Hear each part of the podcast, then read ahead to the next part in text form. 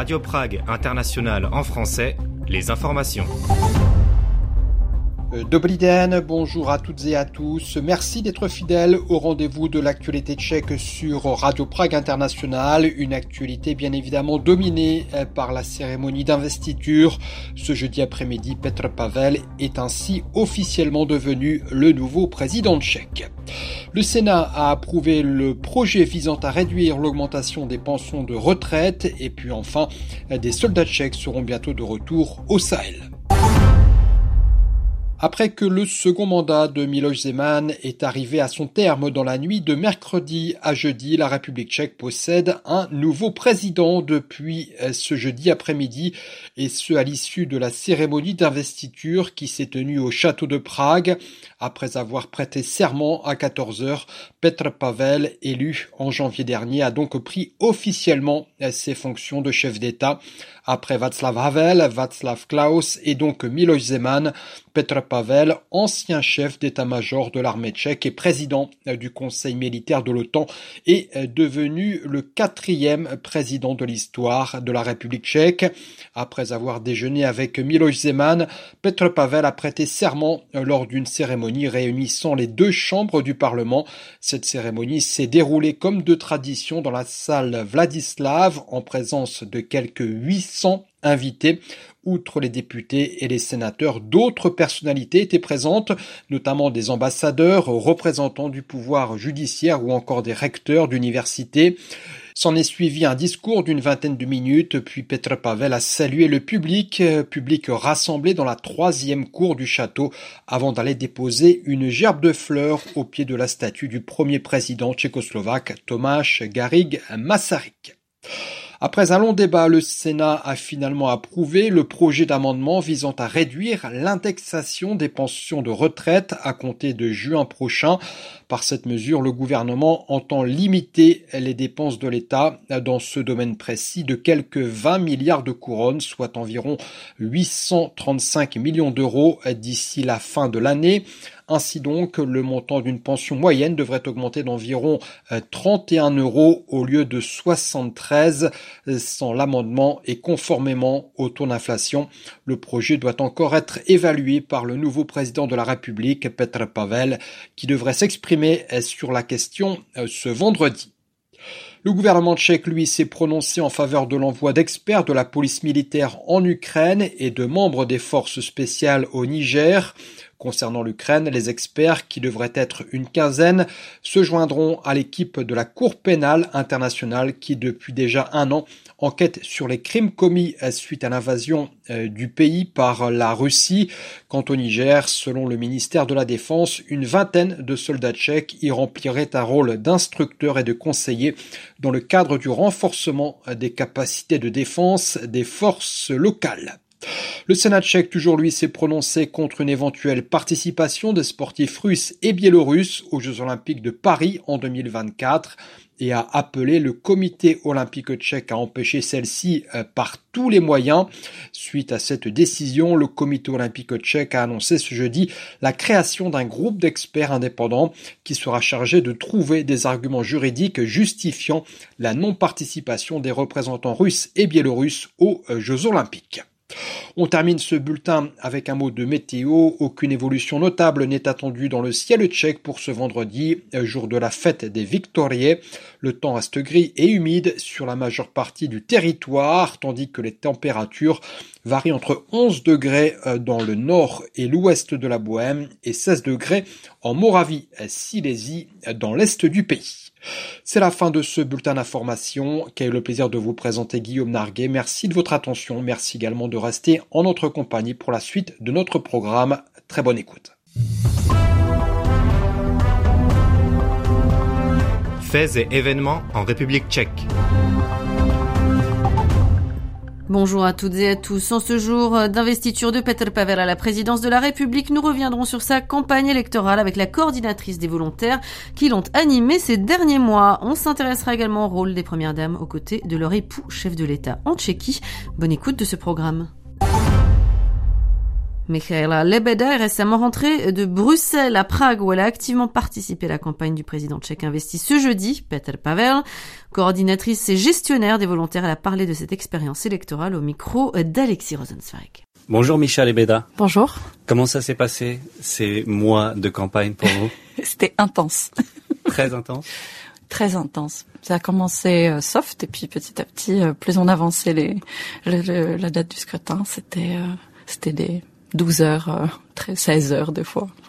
Qu'est-ce qui vous a motivé à vous lancer dans l'aventure? Ben moi, c'est clairement le candidat, le profil du candidat, totalement. Pourquoi? Lui? Euh, ben moi j'avais j'avais vécu en Belgique, donc je le connaissais en tant encore quand il travaillait pour l'OTAN. Et euh, dans la communauté des, des expats tchèques, il était assez connu. Et puis il avait une très belle réputation. Et surtout, il jouait du hockey avec euh, avec mes copains parce qu'il joue du hockey sur glace. Et la communauté tchèque euh, en Belgique, de temps en temps, se rencontre pour pour faire des petits matchs. Et là, je, je connaissais un peu les les histoires de la hospoda, de de de, de bar après, de, de quand ils se prenaient une petite bière après leur match. Et et il me semblait être une, une, une chouette personne avec des, des, belles valeurs et euh, euh, voilà. Le début de la campagne pour vous, euh, mm -hmm. ça a été quoi concrètement et quand? Bah, ça c'est un peu euh, c'était long parce que hum, en fait avant moi j'étais beaucoup active euh, dans une association qui qui fait la qui s'appelle euh, un million de moments pour la démocratie en français si je traduis. Million Million pour la démocratie. Et euh, et puis j'ai quitté euh, pour euh, pour plusieurs raisons et euh, je me suis retrouvée donc un peu euh, vacante pendant un ou deux mois. Et là il y avait un collègue justement de l'ancienne équipe qui m'avait communiqué est-ce que ça me dirait de voir justement Peter Pavel en tant que président et si j'étais prête à signer une pétition? Mais ça, ça, ça datait, c'était 2000, 2020, je pense, c'était encore avant le Covid. Et, euh, et c'est là où je m'étais posé vraiment la question et que je commençais à démarcher euh, tous mes copains et mes contacts à Bruxelles, à poser des questions sur sur lui plus profondes et plus vraiment orientées sur est-ce que en tant que candidat, ce serait vraiment quelqu'un qu'on pourrait euh, éventuellement considérer comme quelqu'un qui pourrait gagner. Et j'ai eu des feedbacks énormes qui m'ont rassuré.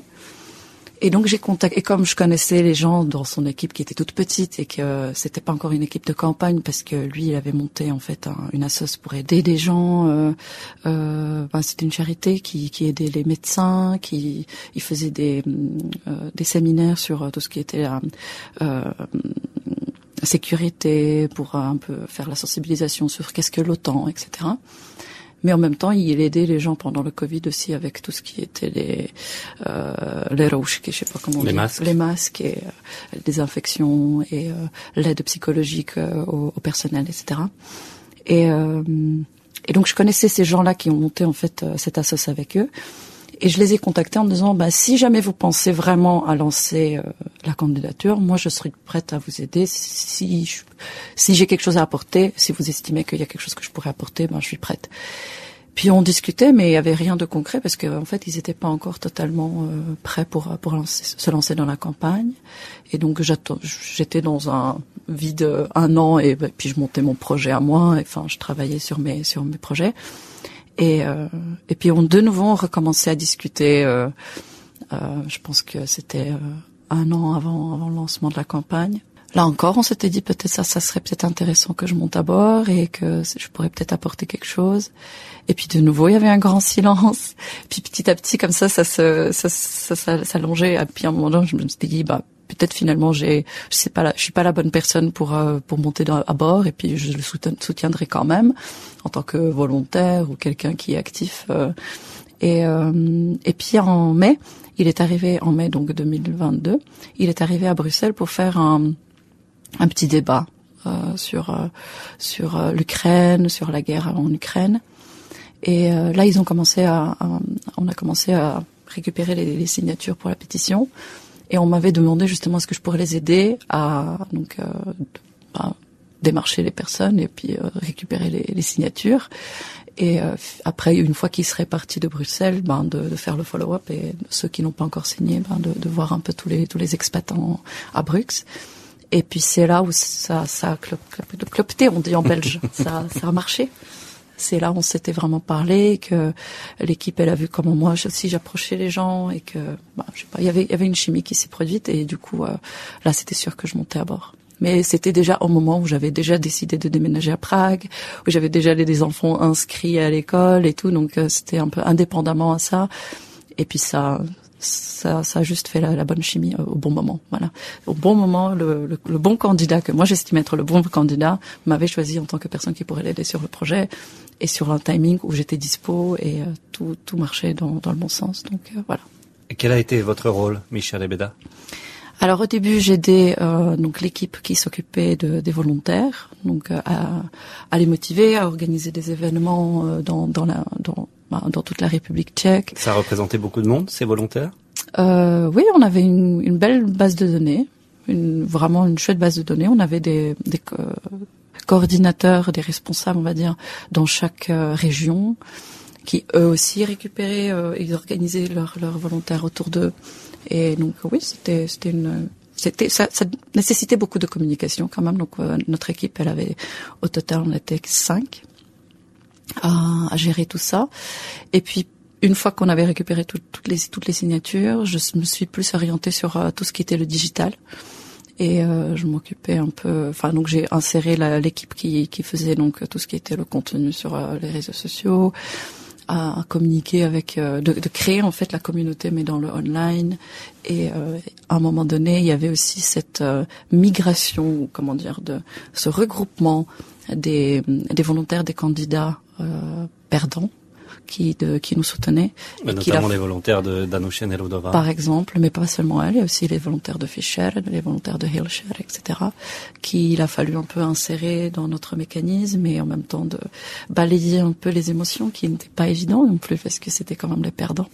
Mais on avait tous le même but et c'était de, de vaincre Babiche. Donc, euh, donc il y avait ça, il y avait ça qui pour moi était, je pense, le, le moment le plus fort c'est la rencontre après le premier tour où on a gagné, la rencontre euh, dans un bar avec euh, tous les les personnes sur le sur le même le même niveau que moi j'étais euh, deux coordinateurs et qu'on discutait. Puis on s'était rendu compte qu'en fait, euh, nous, on était tous euh, les anciens de, de Marion Chvelak et que on avait déjà travaillé ensemble et que on avait organisé les letna, les grandes démonstrations. Il faut préciser pour nos auditeurs que ça a son importance, peut-être votre participation et leur participation à ce mouvement Million Chvelak, parce que on dit que c'est ce qui a abouti finalement à la victoire, en tout cas qui a aidé à la victoire de ces partis de coalition qui sont aujourd'hui au mhm. gouvernement et pour battre euh, Andrei Babich et son mouvement ANO. Donc ça a une euh,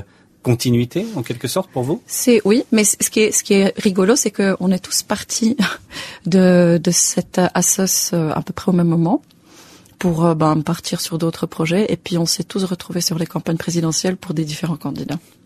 Donc pour dire que c'est après c'est le network qui, qui fonctionne et qui, qui s'active au moment où il faut et c'est quelque chose qui a été initié et ça c'est je pense d'une évidence euh, ça a été initié par par cette par cette assos. Paradoxalement un des leaders de Million Chvilek de ce mouvement a tenté de faire son entrée en politique et ça n'a pas marché du tout. Ça n'a pas marché du tout. Ouais. Et je pense c'est aussi après je veux pas être méchante mais je pense que c'est une raison pour laquelle Million Chvilek a un peu perdu sa crédibilité et que tout le monde, il y, a, une bonne partie de personnes qui sont parties. Vous parliez de moments forts.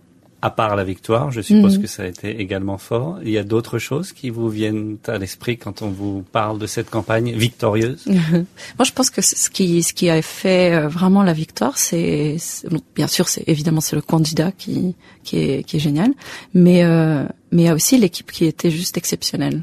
Le, le, le, le comment les, des différents profils qui étaient, c'était des gros professionnels, mais qui, qui étaient vraiment des grands joueurs d'équipe. Comment ça a fonctionné cette chimie, ça aussi, je pense. Et c'était mixte, hommes et femmes, assez équilibré, je dirais. Je pense que c'était, c'était euh, quasi moite-moite, je pense. On a parlé de personnalités qui avaient également travaillé sur la campagne de la présidente slovaque, Zuzana Čaputova. Ah C'est, ça a été important? Oui, je pense absolument, absolument. Justement, c'est donc euh, euh, Markenburg euh, chez qui j'ai donc euh, je, je, suis je suis passée euh, fin novembre début décembre pour pour renforcer son équipe et lui c'est c'est vraiment quelqu'un de, de, très fort de très fort. Et avec un grand cœur et mais posé. Et donc nous tous, quand, quand, quand on était excité, quand on a été excité, plein d'émotions, ou quand on a eu des pressions de l'extérieur, il a réussi vraiment à écouter, à poser les choses sur table, mais euh, de bien après de bien gérer, de bien prendre les, les décisions stratégiques pour euh, ensuite prendre des bonnes décisions pour la communication qui serait adéquate pour le candidat. Donc euh, je pense que lui, franchement là-dessus, c'est c'est un c'était un très bon élément, de, de même que son collègue euh, Michal qui aussi vient de l'équipe de de Zuzana Chaputova et qui qui était dans le sur le rôle de stratège et et le, le, combo des deux, parce que Michal, lui, il est beaucoup plus euh, extraverti. Je pense que, que ça, c'est une belle équipe. Ouais. Du point de vue extérieur, on a l'impression que les moments difficiles de la campagne, euh, certains ont été liés au passé mm-hmm. de Peter Pavel, son passé communiste, avec quelques déclarations qui ont eu un peu plus de mal à passer que d'autres. Euh, de votre point de vue, de l'intérieur, quels, quels, ont été les moments plus difficiles? Je pense qu'il y avait cette frustration qu'on n'arrive pas à faire passer les messages dans les médias qui étaient pour nous importants pour montrer qui est ce candidat, quelles sont ses valeurs, euh, euh, qu'est-ce qu'il peut offrir en fait à, à, la, à, la, société, à la République tchèque, vers où il veut la mener parce qu'on était toujours en train de, de, discuter le passé et de répéter, répéter toujours les mêmes les mêmes arguments, les mêmes choses. Et surtout, à un moment donné, moi, j'en étais, étais un peu lassée de, de, de tout le temps devoir s'excuser. Je pense qu'il y en avait, il y, en a eu assez à un moment donné de, de s'excuser. Qu'à un moment donné, il faut tourner la page, quoi. Et euh, ouais, je pense que ça c'était, c'était pas, c'était frustrant. Ça, je peux pas dire que non. Après, il y a eu, euh, il y a eu des moments euh, assez chauds, mais ça c'était, euh, c'était, euh, je pense que les, les, les, moments les plus chauds c'était entre les deux, les deux tours c'est quand euh, quand Babiche il a il a vraiment lancé ses attaques et qu'on a eu des, des attaques hybrides sur euh, nos réseaux et que euh, là je pense qu'on s'était vraiment rendu compte à qui on a affaire et et c'était aussi quelque part la source de la motivation de, de ne pas laisser laisser les choses à moitié faites, mais de rester dans le bureau même jusqu'à minuit s'il le fallait pour terminer les choses, parce que on se disait mais ça c'est impossible, on peut pas laisser les choses se passer comme ça. Vous avez joué un rôle actif euh, également dans euh, cette rencontre. Il y a eu un, un documentaire, des images de tournée euh, avec ce soldat français, Eric Zanolini, auquel nous avons également parlé par la suite. Vous êtes allé en France, en Corse, pour cette rencontre. Ça a été un moment important pour vous? C'était exceptionnel. Euh, je rappelle Eric Zanolini qui dirigeait euh, les soldats français qui ont été sauvés par les soldats que commandait à l'époque en ex-Yougoslavie Peter Pavel. Exactement, 53 soldats de sauvés. Euh, ben, je m'attendais pas à, à, à, devoir passer par cette aventure. C'était vraiment, euh, pour moi, c'est, je, je, suis, comment dire, vraiment, je, je remercie toute l'équipe de m'avoir donné cette confiance de, de m'envoyer parce que il y avait une petite équipe qui était partie pour garder un peu le moment, un peu de d'authenticité et de pouvoir tourner le reportage vraiment euh, parce que c'est pas un sujet qui est, qui est facile parce qu'on parle aussi de, de pertes parce qu'on avait sauvé ils ont sauvé 53 soldats mais il y a eu des pertes il y a eu des, des, des blessés. Il y a eu des morts. Il y a eu des il y a eu des morts. Et euh, tout, tout, tout, tout le tout le récit toute cette histoire j'en ai lu J'en ai parlé avec Peter Pavel avant de partir. J'ai eu des frissons quand il m'a raconté. Et c'était là aussi le moment où je m'étais dit, c'est vraiment la personne qui doit être au château. Au moment où il m'a raconté de comment il a affronté certaines situations euh, dans, dans cette mission, je m'étais dit là, mais j'avais vraiment des frissons partout en me disant mais on a on a affaire à un deuxième Havel, si, si je peux dire ça comme ça. Euh, en uniforme. En uniforme, euh, un peu différent, un peu différent. Il est un peu plus rebelle et il est différent. Mais euh, mais il y a eu ce, ce côté profond. Enfin, je j'avais vraiment essayé de voir dans ses yeux la, la peur ou euh, le regret ou quelque chose de fort comme émotion. Et euh, on voyait bien qu'il a la force au fond de lui qui, à chaque fois quand il y a une difficulté, qui le fait rebondir sur un truc pour faire encore pour être encore plus excellent en fait. Il y a, il y a ce petit côté qui, moi je trouve c'est pétillant comme ça, qui, qui m'éblouissait quoi. Et donc on, en, on en a discuté, je lui ai demandé tous les détails de la mission. Et, euh, et puis après on est parti. Mon, mon rôle était mixte. D'une parce que je, je parle français, bah, ça simplifie un peu la, communication avec Eric et de, de, le, de le garder dans un dans un cadre plus comment dire sécurisant pour lui parce que faire un interview sur euh, sur des sur des sujets aussi profonds et touchants intimes euh, en anglais ça aurait pas été euh, facile pour lui je pense. Donc déjà ça, ça, ça a aidé mais aussi j'ai une expérience dans, dans tout ce qui est production, dans tout ce qui est tournage, etc. Donc j'ai pu aider aussi là-dessus. Et puis le fait que d'être une fille, d'être une femme dans cette équipe qui était purement masculine, de ramener aussi le, le côté plus euh, émotionnel, de, de, voir aussi que finalement il y a y a des impacts que la guerre apporte, non pas seulement sur les civilistes, non pas seulement bien sûr c'est des tragédies. La, la guerre en tout en tout cas c'est toujours c'est jamais une bonne chose, mais de voir que, que ça peut avoir des impacts sur les soldats, sur leurs familles et euh, sur leurs femmes, sur leurs enfants, que qu'en fait ils se ramènent avec des, des traumatismes énormes et qu'il faut gérer ça aussi.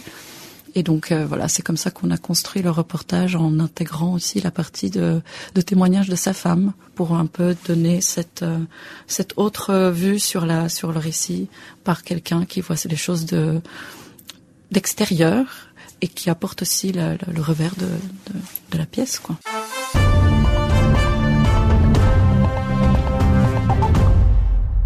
Le 28 janvier dernier, Petr Pavel était officiellement élu président de la République tchèque. Sa femme, Eva Pavlova, s'apprête donc à devenir ce jeudi première dame. L'occasion de revenir avec l'historienne Marie Koval sur cette fonction particulière et sur les femmes tchèques qui l'ont incarnée. Un entretien réalisé par Anaïs Chenel. Marie Koval est historienne spécialiste de la question du genre et travaille pour l'organisation à but non lucratif Gender Studies à Prague. Pour Radio Prague International, elle explique ce qu'implique le rôle d'une première dame en Tchéquie. the role of the first lady is not really like clearly defined here. So it, there is no official En République tchèque, le rôle de la première dame n'est pas clairement défini. Il n'existe pas de définition officielle et il s'agit essentiellement d'un rôle symbolique, celui de compagne du président. On attend habituellement d'elle qu'elle participe à des activités de bienfaisance ou accompagne son mari lors d'événements publics pour représenter son pays. Lors de cette campagne présidentielle, et pour la première fois dans l'histoire tchèque, la candidature de Danush Nerudova a fait surgir l'éventualité d'une présidente à la tête du pays. Cela aurait signifié que son mari, Robert Neruda, aurait porté le titre de premier homme. Mais aurait-il fait l'objet de commentaires et de critiques comme l'ont été les premières dames avant lui, ou l'aurait-on traité différemment simplement parce qu'il est un homme? En Tchéquie, les premières dames, ou plus généralement les femmes politiques, sont souvent scrutées par les médias et sont commentées sur les réseaux sociaux quant à leur apparence, leurs vêtements, leur maquillage et même leur âge. Malheureusement, elles sont associées à beaucoup de stéréotypes sexistes.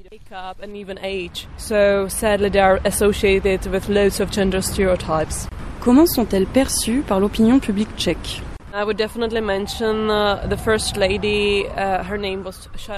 Il faut bien sûr mentionner la première dame Charlotte Garrig Masaryk, épouse du premier président tchécoslovaque Thomas Garrig Masaryk, et à l'époque très populaire au sein de la population tchèque.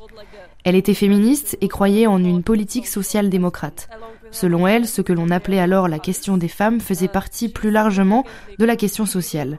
Avec son mari et leur fille Alice, elle a contribué de manière significative à l'obtention du droit de vote pour les femmes. En 1920, la Tchécoslovaquie était ainsi un des premiers pays au monde où les femmes pouvaient voter. Plus tard, dans les années 90, Olga Aflova, mariée au premier président tchèque Václav Havel, avait une personnalité extraordinaire. Elle était très instruite, attentionnée et populaire parmi les Tchèques. Militante, elle a notamment été l'une des signataires de la Charte 77, Olga Aflova a également consacré beaucoup de son temps à des activités caritatives, à la culture, au théâtre et à la littérature. Avec son mari, Václav Havel, ils formaient un couple de combattants pour la liberté et la démocratie. En tant qu'historienne, je considère que l'histoire est une véritable source d'inspiration et malheureusement, beaucoup de femmes intéressantes, des fortes personnalités et des politiciennes ont été oubliées. Il y a également eu Dagmar Avlova, la deuxième épouse de Václav Havel. Elle était aussi très populaire, sûrement du fait qu'elle était actrice, mais elle était aussi connue pour son travail caritatif et son soutien à la culture. Mais en ce qui concerne les deux dernières premières dames, ni Livia Klosova ni Ivana Zemanova, qui étaient toutes deux économistes, n'apparaissaient beaucoup en public et n'étaient pas très actives. Elles n'ont donc pas bénéficié d'une grande popularité parmi les Tchèques.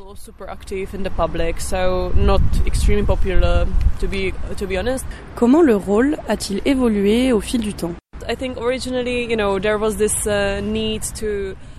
Au départ, la fonction consistait surtout à lutter pour la liberté et à créer des fonds sociaux.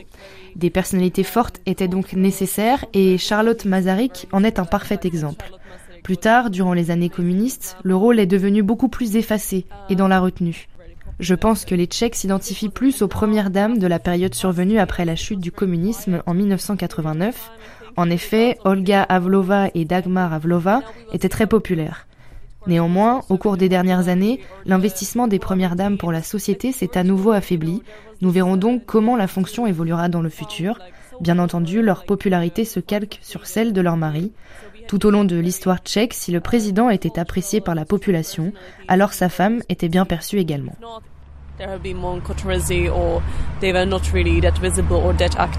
Eva Pavlova, la femme du nouveau président de la République tchèque récemment élu, Petr Pavel, a déclaré qu'elle souhaitait jouer un rôle plus actif que l'ancienne première dame Ivana Zemanova, la femme de Milos Zeman. Elle souhaite notamment se concentrer sur des questions telles que le rôle des femmes dans la société tchèque. Pensez-vous qu'elle puisse réellement avoir un impact? Personne ne connaît véritablement ses activités passées, je suis donc moi-même curieuse, mais nous verrons dans le futur la manière dont elle s'impliquera dans le service public, quel genre d'opinion ou d'activités concrètes elle souhaitera mettre en avant. En revanche, ce qui la différencie des autres premières dames est son application dans l'armée. Eva Pavlova est une ancienne lieutenant-colonel et a quitté l'armée tchèque il y a seulement quelques années en 2018. Puis, elle a commencé à travailler comme assistante dans un centre de médiation familiale. Son passé de femme militaire la différencie énormément des épouses précédentes.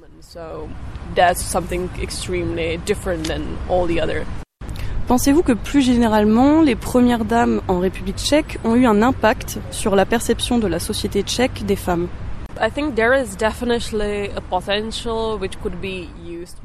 Je suis certaine qu'il existe un potentiel qui pourrait être utilisé davantage. Des femmes politiques fortes, servant de modèle aux autres femmes, seraient les bienvenues en République tchèque. Il nous faut voir davantage de femmes occuper des postes de pouvoir dans le pays, qui seraient capables de communiquer clairement, d'articuler différents sujets avec divers groupes sociaux, et qui puissent questionner les normes traditionnelles de genre, œuvrer pour une société plus égalitaire et plus inclusive. L'intérêt pour cette fonction est généralement dirigé vers le rôle des premières dames aux États-Unis. Comment l'expliqueriez-vous et pensez-vous que plus d'attention devrait être donnée au rôle de ces femmes en Europe? Le rôle de la First Lady aux États-Unis est très différent de celui en Europe et plus particulièrement de celui en République tchèque. Je pense que cela s'explique simplement par le fait que les niveaux d'impact, de responsabilité et de possibilités divergent grandement. Et en Tchéquie, le président est avant tout une figure représentative qui dispose d'un nombre limité de pouvoirs. Je pense que nous aurions besoin de figures comme celle de Michelle Obama ou d'Alexandra Ocasio-Cortez ou encore de Susanna Kaputova en Slovaquie. Michelle Obama notamment a inspiré beaucoup de personnes dans le monde et je souhaite que quelqu'un en Tchéquie soutienne de manière inconditionnelle les femmes et les filles comme elle l'a fait. J'aimerais conclure avec une phrase qu'elle a prononcée. Toute société se mesure à la manière dont elle traite ses femmes et ses filles.